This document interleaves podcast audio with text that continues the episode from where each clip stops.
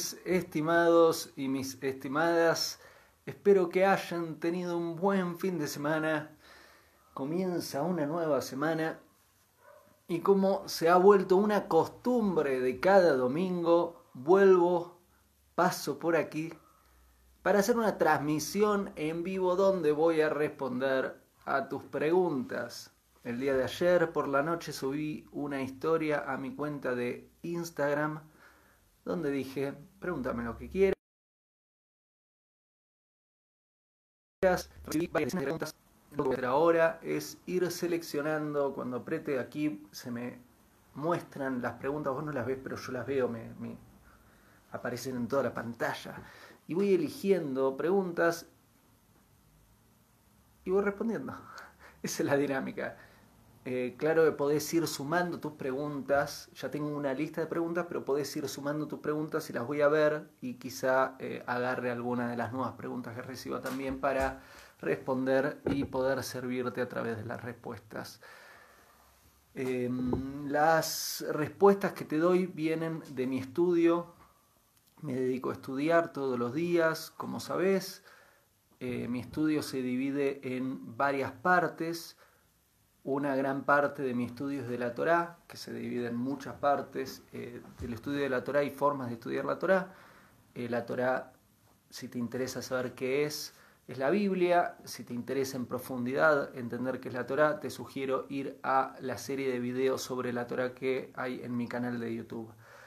Por otro lado, estudio también en forma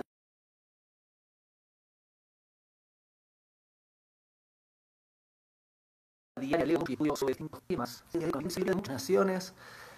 y con todo este estudio, más eh, las experiencias ahí de vida, eh, junto los recursos de información, de sabiduría que tengo hasta ahora, eh, trato todos los días de aprender algo nuevo, así no me repito a mí mismo demasiado y expando el conocimiento, expando eh, las herramientas y tengo cada semana más herramientas para responderte mejor.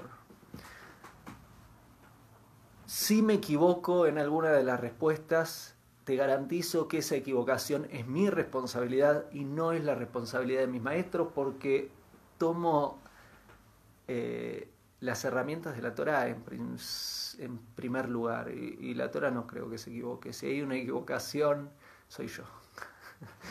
es, probablemente mi, mi, mi, falta de entendimiento o mis errores en el proceso de aprendizaje.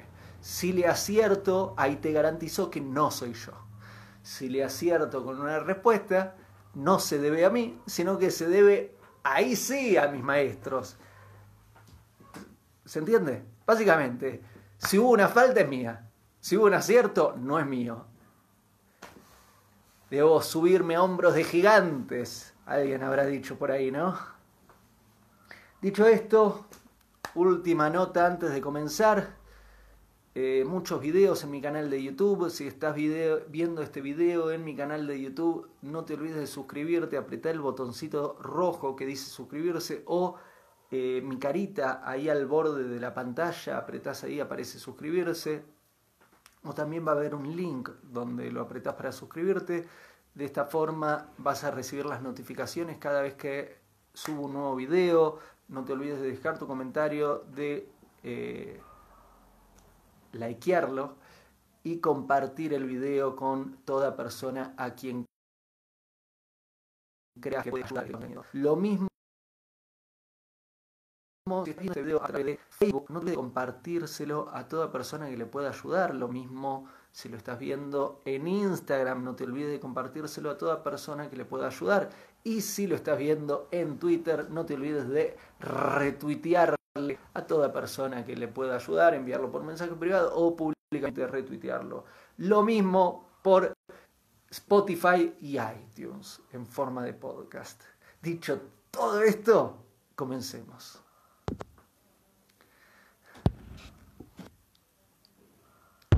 Vamos con la primera pregunta. Me preguntan, ¿qué opinás del divorcio?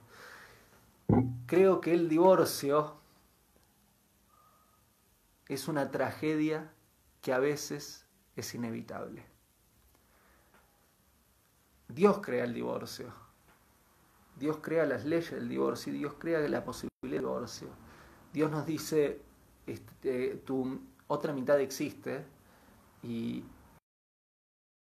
se encuentran en casa, tienen la oportunidad de construir una maravillosa relación juntos, pero puede pasar de que no lo logren, puede pasar de que no tengan los recursos físicos o espirituales para construir esa relación buena que desean y, el ideal. Y, si no lo logran y, se dan por vencidos, les doy también una vía de salida. Eso es el divorcio. El divorcio que habría que festejarlo, el divorcio es, es una tragedia, es, una tragedia obviamente porque quiere decir que fracasaron en el intento de construir esa relación. Y, es una tragedia. Ahora bien, es inevitable porque a veces el único la única vía para seguir y, para ser sanos es el divorcio a veces, así que no queda otra. Así que lo que opino es que es una tragedia que a veces es inevitable. Vamos con otra. Voy a agarrar mi agüita. Me olvidé de agarrarla. Está por aquí.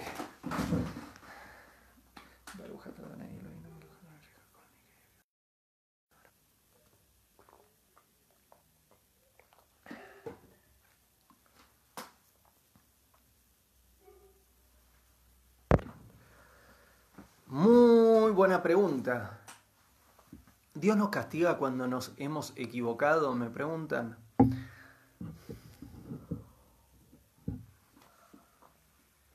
Claro que existe el premio y castigo. Ahora bien, tenés que entender el castigo desde dónde viene.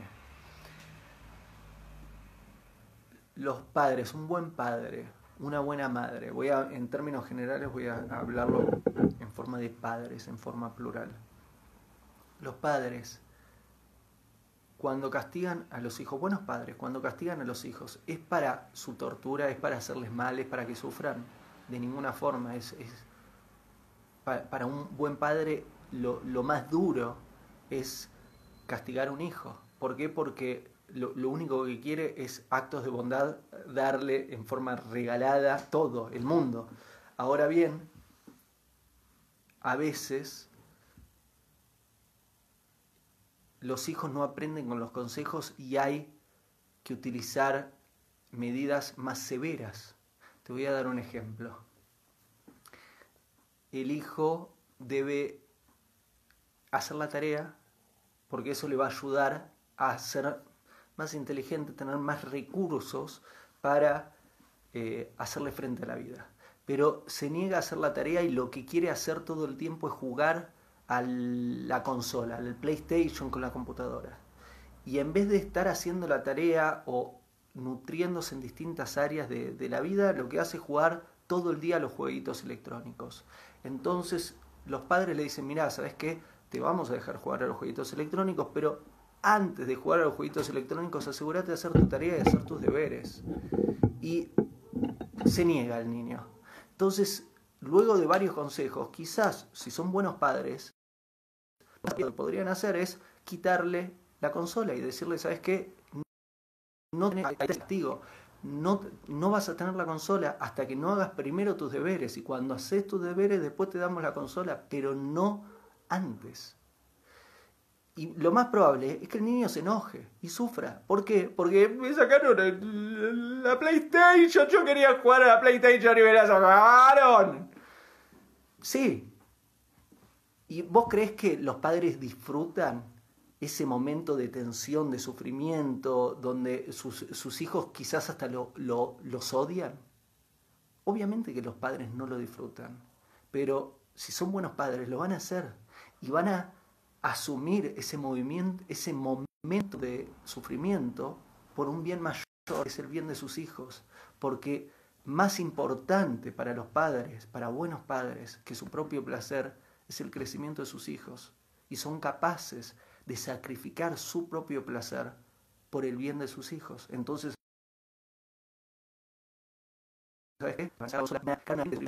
por el bien de su hijo, sus hijos para que hagan la tarea. Muy bien. Luego de que te expliqué este ejemplo, ahora aplicáselo a Dios con nosotros. Me preguntás, ¿Dios nos castiga cuando nos hemos equivocado? Claro, Dios muchas veces, como este ejemplo que te dije de padres a los hijos dándole la PlayStation, muchas veces Dios dice por las buenas, hacelo así. Y nosotros, ñe, ñe, ñe, ñe. Y, Dios nos dice, escúchame, Leandro, voy a hacer como si, Leandro, escúchame, deja de quejarte, ¿por qué no haces esto que es lo apropiado? ñe, ñe, ñe. Che, Leandro, escúchame, esto va, ñe, ñe. Entonces, si me pongo un niño caprichoso y no quiero aprender desde un consejo sano, lo más probable es que Dios agarre y me quite la PlayStation. ¿Para qué? Para que haga las cosas como corresponden. Así nos crían buenos padres y así nos cría Dios. Y está bien que así sea. Vamos con otra.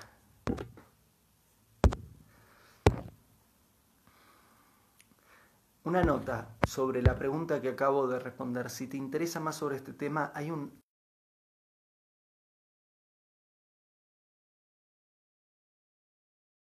audio libro sobre este tema que es sobre la relación. Nosotros quiero que suceda. Lo encontrás en leandrotau.com. Es un buen audio libro donde explico en detalle cómo funciona esta dinámica entre nosotros y Dios. Vamos con la siguiente. Ahora sí.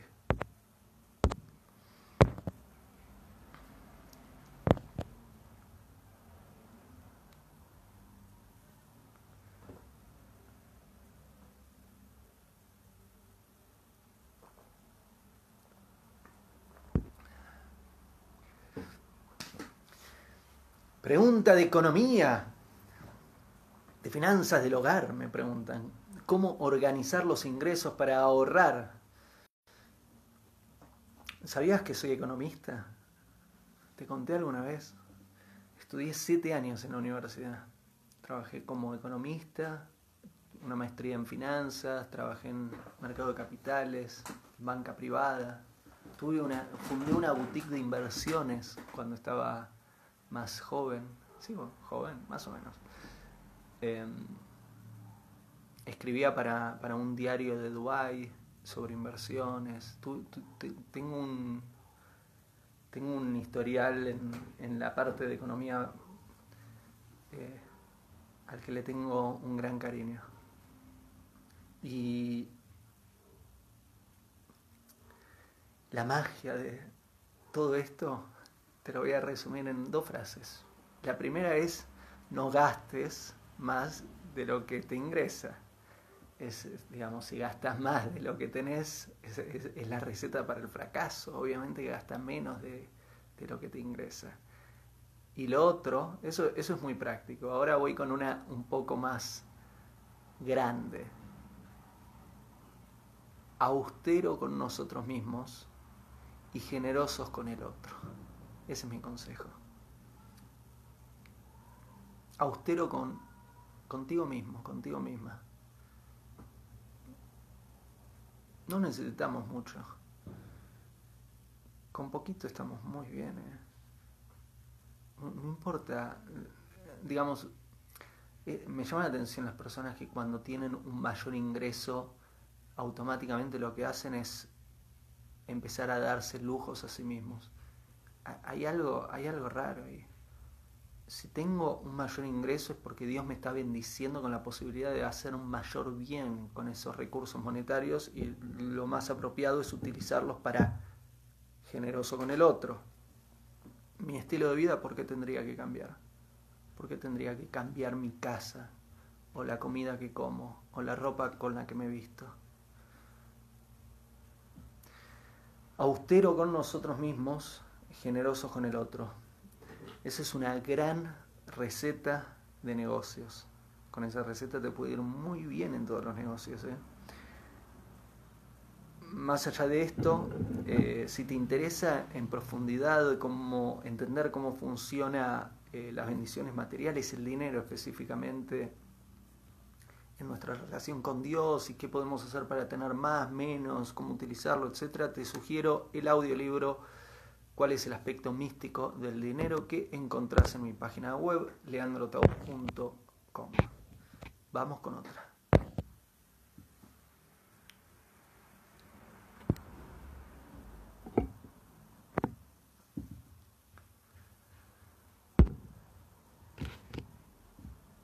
Mira pregunta me hicieron. ¿Cuáles son tus películas favoritas? Voy a responder esa pregunta. Mis películas favoritas son... Mira, mi mamá me hizo ver cuando era bastante chico una película llamada Sorba de Creek, Sorba el griego. Es una película vieja. Y son de esas películas que, por ahí estaba muy joven y hubo como un cambio acá. Eh, me, me, generó un impacto de vida y, y, al día de hoy la guardo. Cada vez que alguien me pregunta sobre películas es una de las primeras que me viene a la mente. Hay un director que me gusta mucho que es Milos Forman. Eh, falleció hace, hace no mucho, creo que hace un par de años, hace poco. Es el director de muy buenas películas, Amadeus, One Flew Over the Cuckoo's Nest, eh, Larry Flint, Man on the Moon. Muy buen director, muy buen director. Eh, no sé si vi toda su filmografía, pero muchas de las películas que vi de él me, llegaron en, muchos niveles. Eh, el tema es, no sé si son películas favoritas, me gusta, me gusta el cine. Soy selectivo en el cine, no me gusta ver películas que me hagan sentir triste, no me gusta ver películas que me den impresión. Significa que toda película de terror, out, y toda película trágica, out. Y después eh, es un área en el que me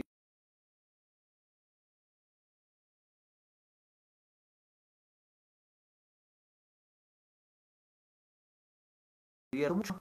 Eh, trabajo en películas también en Endless Poetry, Poesía sin fin de Korowski, en Goodwin de Finn Manchu, en varias producciones con Ralph Schmerberg, en Quién soy de Luis Álvarez Sarmenta y ahora en esta película que estoy promoviendo en las redes sociales llamada Externo, que, que te invito a participar, te invito a formar parte del movimiento, el año que viene la estrenamos. Em, así que qué lindo el cine, ¿no? Vamos con otra.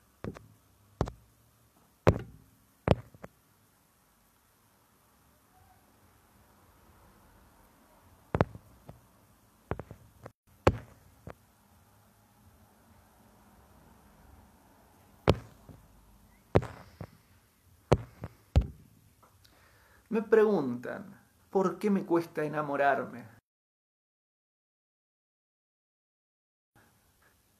No sé por qué, pero te puedo decir que la forma de enamorarnos es bastante sencilla. Es manteniendo la atención en el objeto de observación.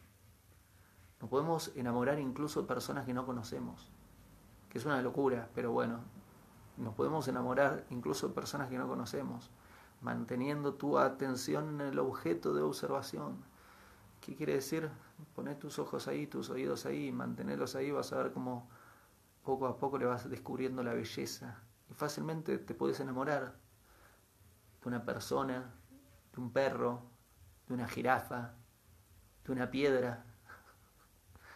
Ahora bien, más allá de darte la forma de enamorarte, debo decirte algo más importante, que es que no te conviene enamorarte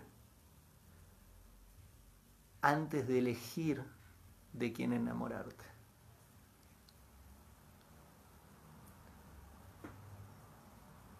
No te conviene enamorarte impulsivamente porque tenés tu atención por todos lados, porque no controlas tu mente y de repente colocaste tu atención en una persona y te enamoraste.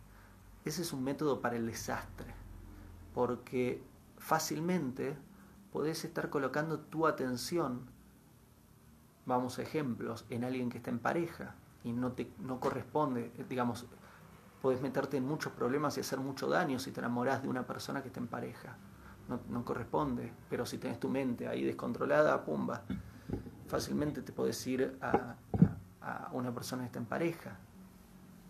Ese es un ejemplo. Hay eh, otro ejemplo. Podrías enamorarte de una persona que no está en pareja, pero que no es la persona indicada para vos. Y también es una receta para el desastre. Es una persona que no tiene nada que ver con vos, que su vida está yendo en otra dirección, que no es la persona apropiada con la cual vos tendrías que construir una relación de pareja y sin embargo te enamoras de esa persona. No te conviene, no sirve. Entonces mi recomendación es que nunca te enamores antes de elegir de quién enamorarte. Quiere decir, pone filtros, pone muchos filtros en tu vida y muchos límites y elegí dónde colocas los ojos, dónde colocas los oídos, dónde colocas tu atención.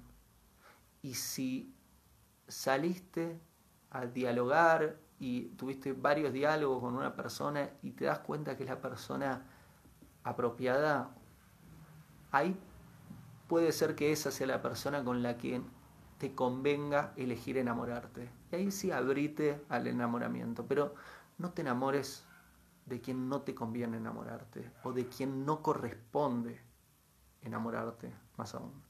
Vamos con otra.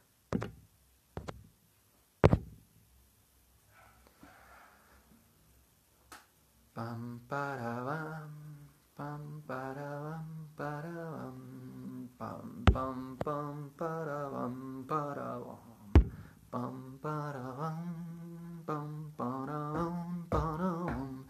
Me preguntan, tres tips para ser un buen padre.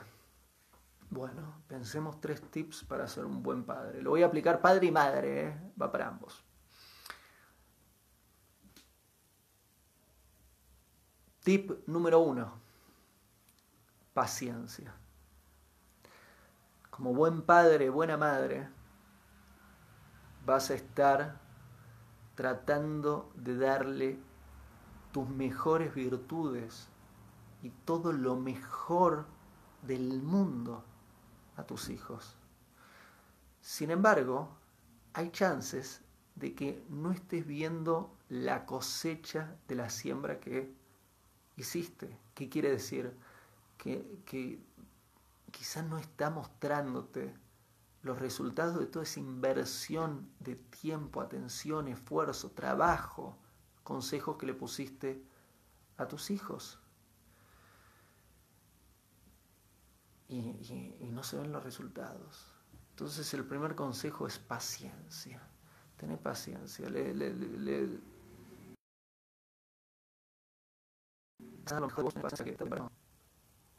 Si hiciste bien las cosas, los resultados van a ser buenos. Segundo consejo.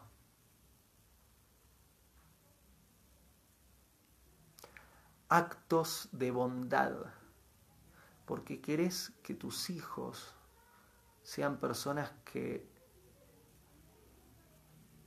puedan conectar con otras personas y sepan cómo construir relaciones, relaciones de amistad, relaciones de hermandad, relaciones laborales, relaciones de pareja.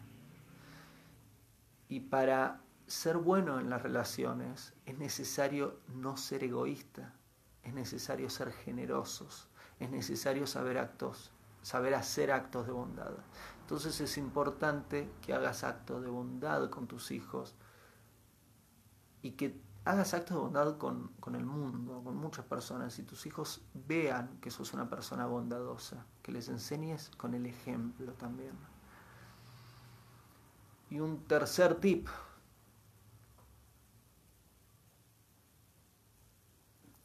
Severidad y disciplina. Si le das todo gratis a tus hijos, si le das todo, vas a crear un crear un buen hijo. Porque si tus hijos le diste todo regalado y luego salen al mundo, van a creer que todo les tiene que llegar regalado. Desastre. No, no, van a saber que tienen que hacer su parte. Y por otro lado, van a ser todo dador, sin límites, que también es fórmula de, problemas. significa que este tercer consejo es poner límites. Enseñales también que deben hacer su parte y que para tener tienen también que merecer, que aprendan a hacer su parte. ¿Van bien? Estos son los tres tips que me vinieron para ser buenos padres. Vamos con otra.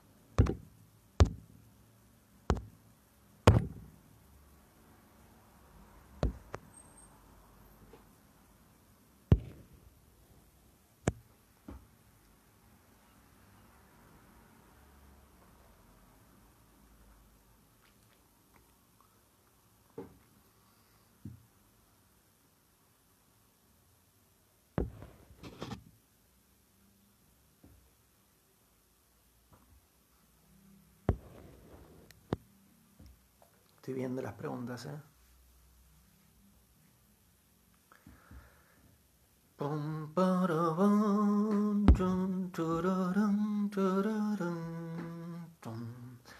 Siguiente pregunta.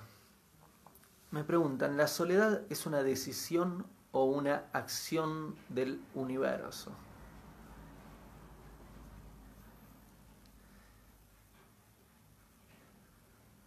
me estás dando dos, dos elecciones que no es ninguna de esas.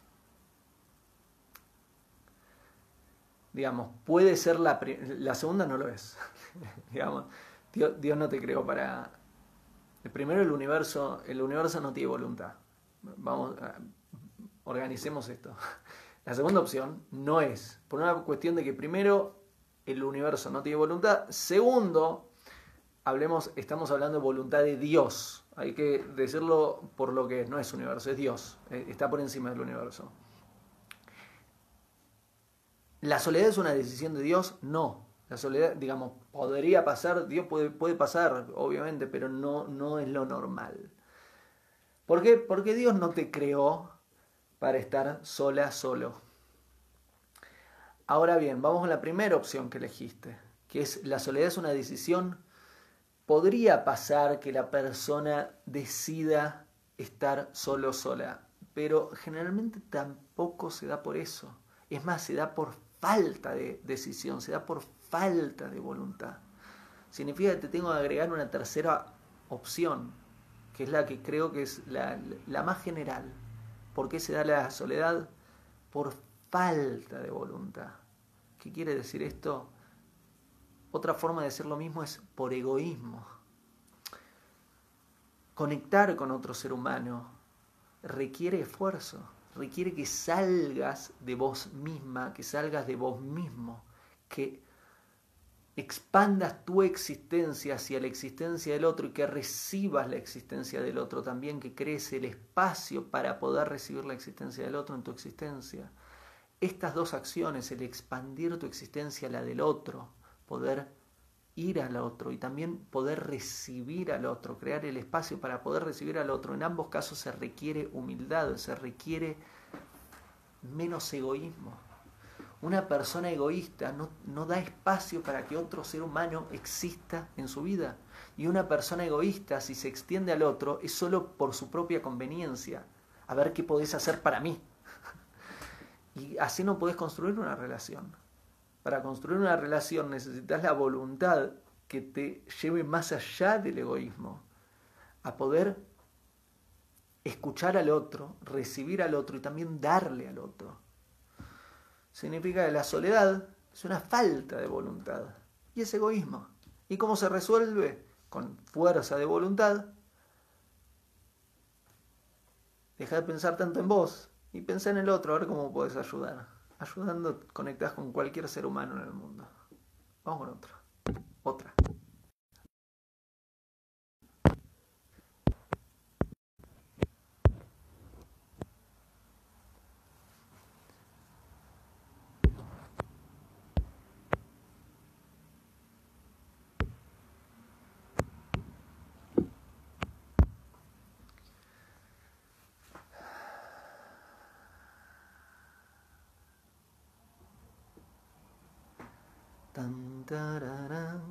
Tengo una pregunta acá ahí arriba me hicieron otra pregunta que Brava. ¿Cuál es tu definición de amor? No te voy a dar mi definición, voy a dar la definición que aprendí de rabinos estudiando la Torah. Espero que te sirva. Ajabá se dice en hebreo y quiere decir el amor es el placer emocional que siento cuando aprecio las virtudes en el otro. Lo voy a repetir más despacio. El amor es el placer emocional que siento cuando aprecio las virtudes, lo bueno en el otro. Eh, hay un audiolibro entero que, ¿sabes cómo se llama? ¿Qué es el amor? Donde explico qué es el amor, cuántos tipos de amor hay, cómo son cada uno de estos tipos de amor, qué podemos hacer para que el amor crezca, qué hacemos para que el amor disminuya y cómo hacer para que en una relación haya cada vez más amor en vez de menos amor. Toda persona que le interesa, sugiero oírlo, lo encuentran en leandroteu.com, el link, van a ver cuando van a la sección libros, van a ver, tiene tapa azul, dice que es el amor bien grande y creo que es un creo que es algo que vas a disfrutar. Me hicieron una pregunta por acá, que me dicen, entonces, ¿por qué crees que los sacerdotes y las monjas que dicen que están en comunión con Dios no tienen pareja o se quedan solos? Tengo que decirte que no lo sé porque no es, lo que acabas de compartir no es algo judío y puedo hablar desde el conocimiento, desde el judaísmo, desde donde hablo. Sé un poquito de, otras naciones, pero prefiero no hablar. Eh, en el judaísmo, los, los sacerdotes tenían pareja y tenían hijos. El Cohen Gadol, el sumo sacerdote, eh, tenía pareja y tenía hijos. Eh, hay casos de personas que no formaron familia, sí hay casos de personas que no formaron familia, no es lo que Dios sugiere en la Torah, sin embargo hay, hubo algunos casos en la historia del judaísmo de personas que, que se entregaron completamente al estudio de la Torah y, al servicio del prójimo y no, no lograron formar una relación pareja. Vamos con otra. Creo que me tengo que afeitar los bigotes de nuevo.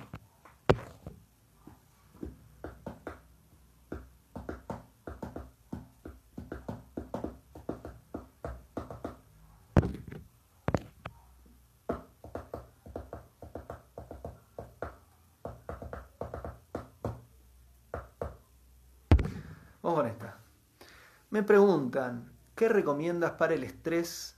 Gracias por tus audiolibros. Esa, la, segunda parte, muchísimas gracias. Qué alegría que los estás escuchando. Y que me digas gracias y que pongas un corazoncito. Me imagino que, los estás disfrutando. Gracias. Eh, vamos con la pregunta. Me estás preguntando, ¿qué recomiendas para el estrés? Varias recomendaciones. Hace poco hice un video llamado ¿Por qué no al multitasking? o algo así. Hablé sobre el multitasking, cómo genera estrés. Sugiero que lo, veas el video, está en mi canal de YouTube. Te sugeriría no hacer multitasking. Te sugeriría más naturaleza. Te sugeriría ejercicios de descarga. Te sugeriría cuidar los portales de tu reino, quiere decir no escuchar cosas que no tenés que escuchar, no ver cosas que no tenés que ver y no colocarte en situaciones donde no tenés que colocarte. Te sugeriría revisar muy bien tus pensamientos, palabras y actos y refinarlos. Dejar de pensar mal porque eso te va a generar estrés. Hablar bien y no hablar mal porque hablar mal te va a generar estrés. Y actuar bien no actuar mal, porque actuar mal te va a generar estrés. Te sugeriría también no mentir.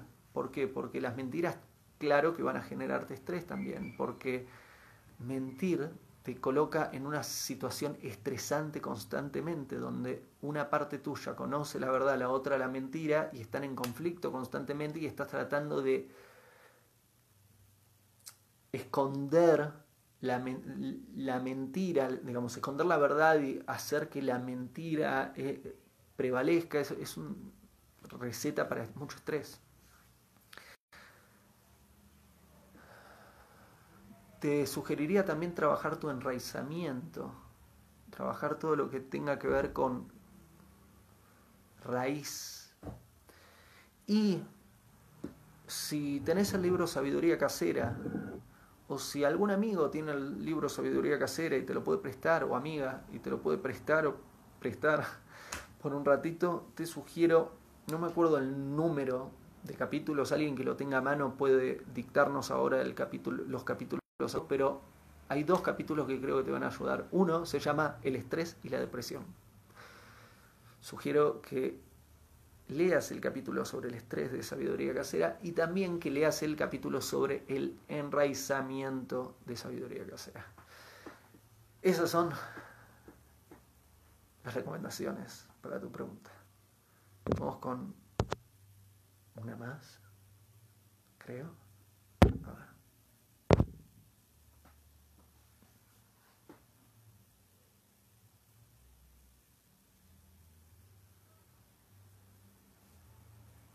Esta, esta es fácil y es rápida. ¿Cómo puedo conocerme? Me preguntan. Haciéndote mejores preguntas y respondiéndolas honestamente.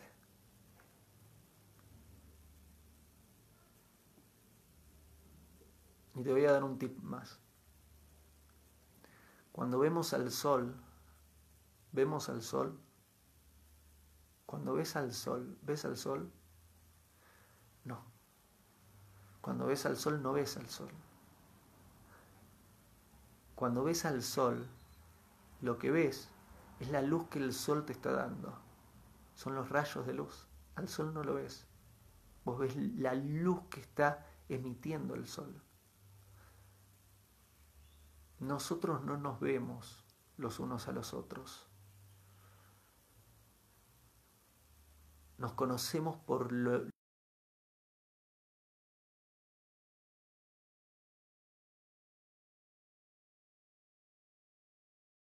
lo que estamos haciendo, conocemos. Entonces, es bueno revisar qué estamos dando. Si fuésemos un sol, ¿cuál es la luz que estamos emitiendo?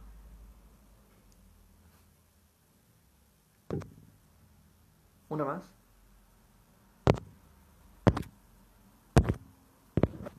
Y un montón. Eh. Pido disculpas desde ya a las personas que no les contesté durante esta transmisión.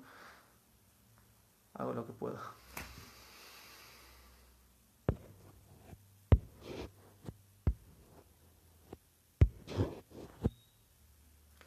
Y varias preguntas. ¿Cómo saber qué es la decisión acertada? Hice varios videos sobre este tema en YouTube. Eh, para nosotros en el judaísmo es fácil porque tenemos la Torah. Y la Torah tiene 613 mitzvot, cada una de estas 613 mitzvot tiene varios derivados para poder cumplirlas, de las cuales hay 248 mitzvot positivas y 356 mitzvot negativas. Quiere decir lo que sí, lo que no. Y con eso más o menos tenemos un mapa de juego. Eh, no puedo sacar a la Torah del medio, pero de una forma que te responda prácticamente, que te sirva. Para hacer una buena decisión, tiene que cumplir dos requisitos. Por un lado, no debe estar faltando a algo. Quiere decir, tu decisión no debe incluir algo que no se debe hacer. Si tu decisión incluye algo que no debemos hacer, es una mala decisión. Ay no, pero tengo es una mala decisión. Ay no, pero mi corazón me es una mala decisión. Si tu decisión incluye algo que está mal, algo que no corresponde hacer, no hay negociación la idea de el fin justifica los medios es una idea malvada y perversa. Nada justifica los medios. Cada, acto es importante. Y hacer algo malo para algo bueno no está bien, porque ya estás haciendo algo malo. Entonces, el primer punto que te sugiero es revisar tu decisión si incluye algo que no corresponde hacer. Si incluye algo que no corresponde hacer, no es una buena decisión. Ya está, sabes que no es una buena decisión.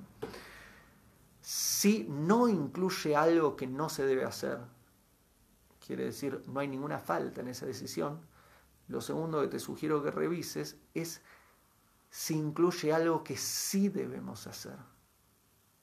Si incluye algo bueno.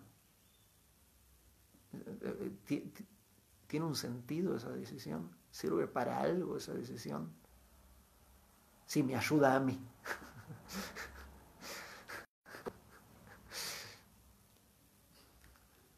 En serio, hablemos acá. hablemos en serio. Este, este es nuestro ratito de honestidad. El segundo punto que tenés que revisar es si sirve de algo tu decisión, si está cumpliendo un precepto positivo, algo que sí debemos hacer. Si incluye algo que sí debemos hacer y excluye todo aquello que no debemos hacer, es una buena decisión, es una decisión acertada. Si incluye algo que no debemos hacer, no es una buena decisión. Y si no incluye algo que sí debemos hacer, es una decisión inútil. ¿Para qué sirve? ¿Para qué? ¿Para, ¿para qué? ¿Para qué te sirve si no está haciendo nada bueno esa decisión? Así que esas son las dos sugerencias para darte cuenta si es la decisión correcta. Estamos, creo, ¿no? Yo creo que sí, fueron muchas respuestas. Sí, vamos, estamos bien. A respirar. Empezó la nueva semana con todo. Cuántas actividades lindas que hay. Cuánto trabajo hay para hacer a trabajar. Bueno, gracias por acompañarme. Si estás viendo el video en YouTube, no te olvides de suscribirte, botón rojo o, link que dice, botón rojo que dice suscribirse o link que dice suscribirse o mi carita donde la apretás y aparece el botón suscribirte. Eh, si te sirvió alguna de estas respuestas, compartí el video por WhatsApp, por mensaje, en tus redes sociales es una forma de ayudarme, pero también fundamentalmente lo más importante es una forma de ayudar a las personas que les puede ayudar este contenido, que eso es lo importante. Si estás en Facebook, lo mismo, compartilo, compartíselo a quien le pueda ayudar. Si estás en Instagram, lo mismo, compartilo, compartíselo a quien pueda ayudar. Si estás en Twitter, lo mismo, retuiteáselo a quien le pueda ayudar, enviáselo, retuitealo en tu canal. Si estás en iTunes, iTunes y en Spotify lo mismo. Y si te interesan los audiolibros, leandrotau.com, ahora ya no están cuando vas a leandrotau.com. Antes, hasta, hasta ayer, esto cambió hoy, hasta ayer, cuando ibas a leandrotau.com, aparecían todos los libros. Ahora, cuando vas a leandrotau.com, aparece información de la nueva película, porque eso es como lo más moderno dentro de las noticias que tengo. Así que si vas a leer en secciones, en la computadora las vas a ver arriba y abajo, en el teléfono lo vas a ver en un menú que desplegás apretando un botoncito. Una de las categorías de la página dice libros. Y cuando entras a libros, aparecen muchísimos libros y muchísimos audiolibros. Aparecen 27 títulos en español más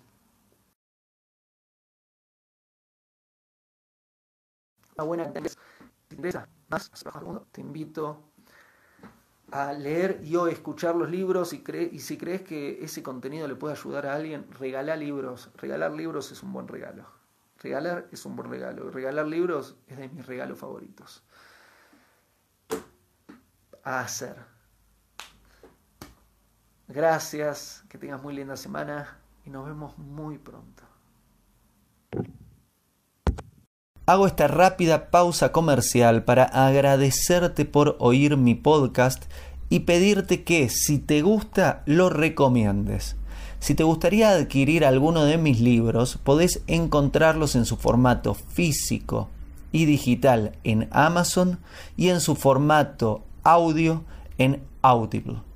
Gracias y que continúes disfrutando del contenido que tengo para vos.